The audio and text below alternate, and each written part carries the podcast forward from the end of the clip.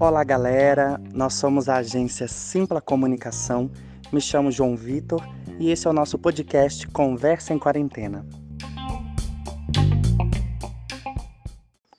Pensando num assunto para a gente poder tratar sobre o que a gente está passando nessa quarentena, um assunto legal para vocês, é, resolvi bater um papo com o integrante da nossa agência, Fernando, sobre algo que eu estou vivenciando na próximo de mim, porque eu moro em São Paulo e fiz transplante de fígado, sou transplantado e por conta disso pertenço ao grupo de risco. Eu vim para minha cidade natal, no interior do Espírito Santo, para fugir do corona de São Paulo, que é o centro aí da epidemia no Brasil. E chegando aqui, minha mãe é professora de geografia no ensino fundamental. Percebi o quanto que ela está sofrendo para aprender, para se acostumar com a tecnologia, com as ferramentas tecnológicas para poder enviar as atividades para os seus alunos. Então, ela está passando muito sufoco, toda hora ela pede ajuda para mim, eu tento ajudar no que posso. E por conta disso, decidi então, Fernando, que tal a gente falar sobre educação? Então, no nosso podcast, do como está a educação, qual é o impacto da educação é, nessa pandemia na vida das pessoas. E o Fernando gostou, né, Fernando? Gostou da ideia, né? Oi, gente, tudo bom com vocês? Então, acho que como o João veio falando aí, é, a gente, como estudante da São Judas, da Universidade de São Judas, se viu muito deslocado com essa quarentena, por hoje estar tá precisando ter aula online, fazer os trabalhos em grupos online. Então, foi uma mudança realmente muito, muito grande nesse âmbito da educação. E aí a gente decidiu bater um papo com vocês sobre como está sendo essa realidade, né? O João também tem uma mãe, que é a Sandra, que ajudou muita gente e que ela deu alguns relatos falando de como está sendo dar aula nesse momento, como está sendo ter que praticamente aprender tudo do início, né? Essa tecnologia tal, ter essa vivência nova. E aí a gente veio falar um pouco disso aí com vocês hoje. É isso mesmo, Fernando. Decidimos bater um papo com alunos e professores de forma virtual sobre como está sendo dar aulas, como está sendo estudar como está a questão da educação no meio dessa pandemia, no meio da quarentena. E eu tenho observado bastante pela conversa que eles estão reclamando muito, os professores, de excesso de trabalho, que eles andam estressados, porque eles estão sentindo que eles estão trabalhando mais em montar essas atividades virtualmente do que quando eles trabalhavam presencialmente nas escolas antes da pandemia. E é justamente sobre isso que a minha mãe, professora Sandra, e o professor Evandro, da rede de ensino de São Paulo, conversaram com a gente. Problema desse trabalho remoto, essa coisa de você ter que ficar em casa. Porque você está em casa, você tem os afazeres domésticos. Então você tem almoço, você tem café, você tem que lavar roupa, é uma série de coisas. E você ainda sofre as interferências porque você está em casa, você não está no seu local de trabalho. Então, isso complica demais da conta. Essa questão da gente ter que aprender a trabalhar em casa, sendo que a gente nunca fez isso antes, nesse trabalho remoto aí. Estamos trabalhando de casa, mas é muita coisa.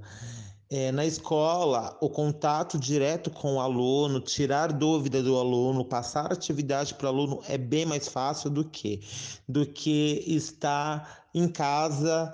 É, os meios de falar com os alunos são poucos, porque é, professor do estado, alunos do estado não tem muita a tecnologia igual de uma escola particular. Então, para o aluno se está meio complicado. A gente está mandando atividade para as escolas, os alunos que a gente consegue ter contato via Facebook ou pelo Google Sala de Aula, a gente está mandando atividade.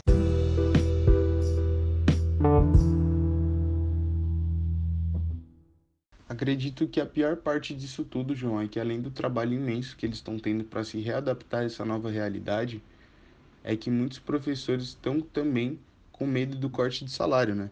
O que aconteceu com a Frankilane, professora da rede municipal em Mantenópolis, no interior do Espírito Santo. Que está acontecendo aqui no município de Mantenópolis, do interior do Espírito Santo, é a questão do corte salarial que houve na nossa extensão de carga horária, na extensão de carga horária dos professores efetivos municipais.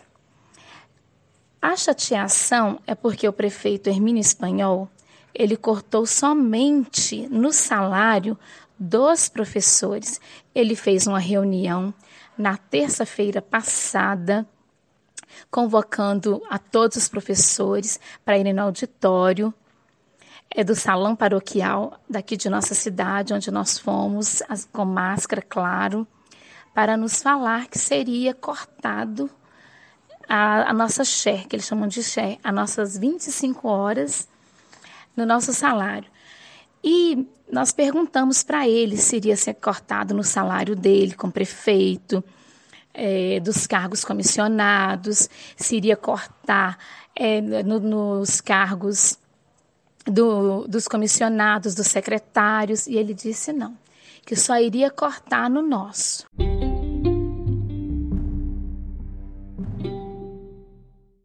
Eu acho melhor voltar às aulas. Eu não estou gastando de estudar virtualmente, não. Porque é melhor a presença do professor. Eu acho bem melhor. Porque online, sim, ajuda, mas não ajuda tanto com a presença do professor. Mas meu futuro no estudo, eu acho que esse ano não vai para frente, não. É muito difícil.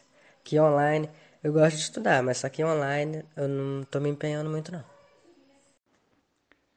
Eu consigo imaginar totalmente o que o Yuri, aluno da rede de ensino de Mantenópolis, quis dizer. Porque nós também estamos passando por isso, Fernando. Nós também estamos tendo aulas virtuais é, na faculdade, da faculdade. E não é a mesma coisa do que as aulas presenciais. Porque a gente acaba não se animando muito com as aulas, diferente da aula presencial, a gente não tem esse contato próximo com o professor.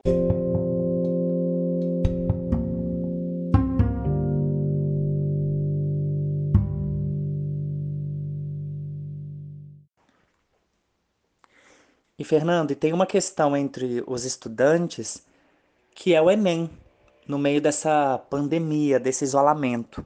Porque o, o Enem é muito importante, né? Eu sou bolsista do ProUni, é 100%.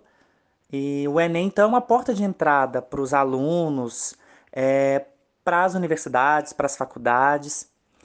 E por conta dessa pandemia, existe o debate é, sobre o adiamento do Enem, por conta das desigualdades sociais no Brasil, de que é, sem, sem estudo, sem escolas abertas, sem cursinhos, não tem como é, ter uma, uma não tem, não tem como ter uma igualdade de oportunidade é, para os alunos, os alunos de, da rede pública, alunos pobres, é, em comparação com alunos ricos e alunos da rede privada.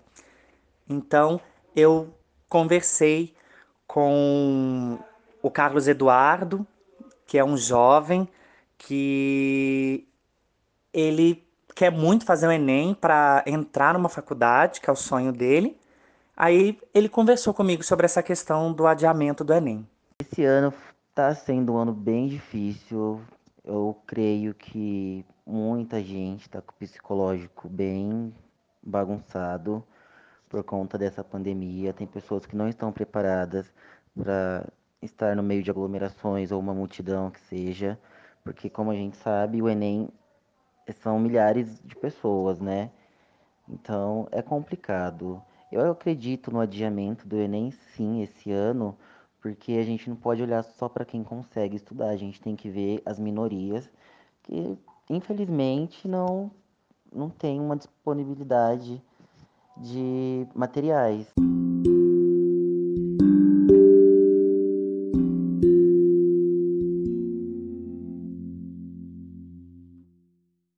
Mas agora a gente saindo um pouco do Enem, trazendo mais para nossa realidade, que é de universitário. Já pensou nas pessoas que estão tendo que fazer o tão temido TCC nessa época de isolamento? Ou seja, estão sendo orientados pelos professores é, de forma virtual, não estão tendo contato com seus orientadores e pesquisa de campo também deve estar tá sendo bem difícil para fazer. E eu bati um papo sobre isso com uma amiga minha, que é a Isadora Bianchesi, que estuda na IMB Morumbi, e ela vai falar um pouquinho para a gente de como está sendo enfrentar esse TCC nessa época. Eu entrego no final de, é, no final de junho e está completamente atrasado. Semana passada eu tive orientação. Eu acho que todo o meu grupo chorou depois da orientação, porque foi uma coisa tipo. A gente não sabe fazer a sem chão, que é muito difícil. A gente. Uhum. Ah, tem esse lance de se encontrar, de, de fazer um do lado do outro. Tudo é muito muito mais complicado. A gente fica sem foco nenhum. E até mesmo eu acho que para o orientador é complicado, porque eles, ele, Sim. a gente não sabe como tá, tá sendo. Tipo, a gente não tem aquele lance de pegar o computador, ver direitinho o que cada um tá fazendo, é, mostrar para ele. Não, é uma coisa muito rápida. Tipo, ah, é isso, isso, isso, tem que fazer isso. Então tá, tchau. Aí liga a, a aula online e acabou. E a gente fica sem norte.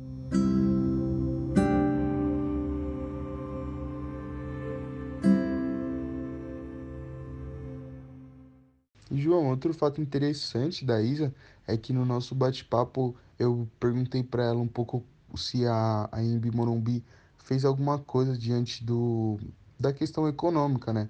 porque como agora a gente não está tendo mais aula presencial, se eles, não sei, ajustaram o, o boleto, deram algum desconto, alguma coisa do tipo. E aí a Isa comentou um pouco pra gente, o que eu achei bem interessante, que ela teve casos de Covid em casa e ela contou um pouco pra gente como foi vivenciar isso. Eu tô sem pagar minha faculdade desde, acho que maio, é maio, e eles me mandaram mensagem falando sobre essas minhas é, esses meus boletos sem pagar. Aí eu entrei em contato com eles para falar sobre minha situação, tudo, porque eu não tô pagando porque eu não quero. Tô pagando porque tá complicado. Porque eu tive dois casos de, de Covid dentro da minha casa e eu expliquei para eles, dei o laudo médico, fiz tudo. Eu acho que eles têm que fazer alguma coisa, porque ficou, eu fiquei mais de um mês sem poder fazer nada. Os meus pais não podiam trabalhar, nada. Então, Entendi. impactou bastante nesse lado. Eu acho que alguma coisa eles vão ter que fazer. Eu não estou fazendo isso porque eu não quero.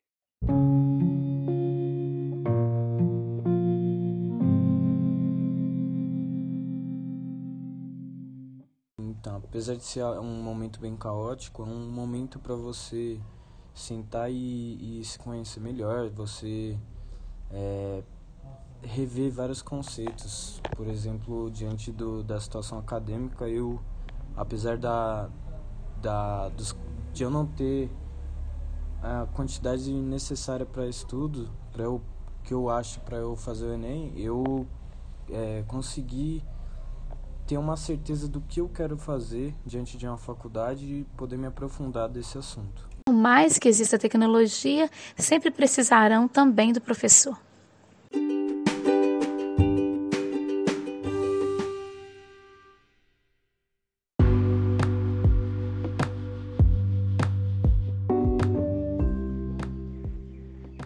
E esse foi o nosso bate-papo do podcast Conversa em Quarentena da agência Simpla Comunicação. Se você quiser ver mais conteúdos sobre quarentena, é só você seguir o nosso Instagram. É só você colocar lá no Instagram Simpla com Y Comunicação sem cedilha e sem tio. E assim você vai poder conferir todos os nossos conteúdos que estamos produzindo sobre quarentena. Fique de olho lá. Muito obrigado, pessoal!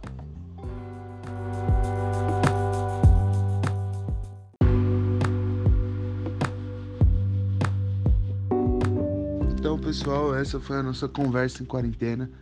E se vocês gostaram, queria pedir aí para vocês deixarem um like, se pela plataforma que vocês estão assistindo tem como deixar um like, comentar embaixo também, porque é um feedback pra gente ia ser super legal, super motivante, ou desmotivante também pra gente poder melhorar aí.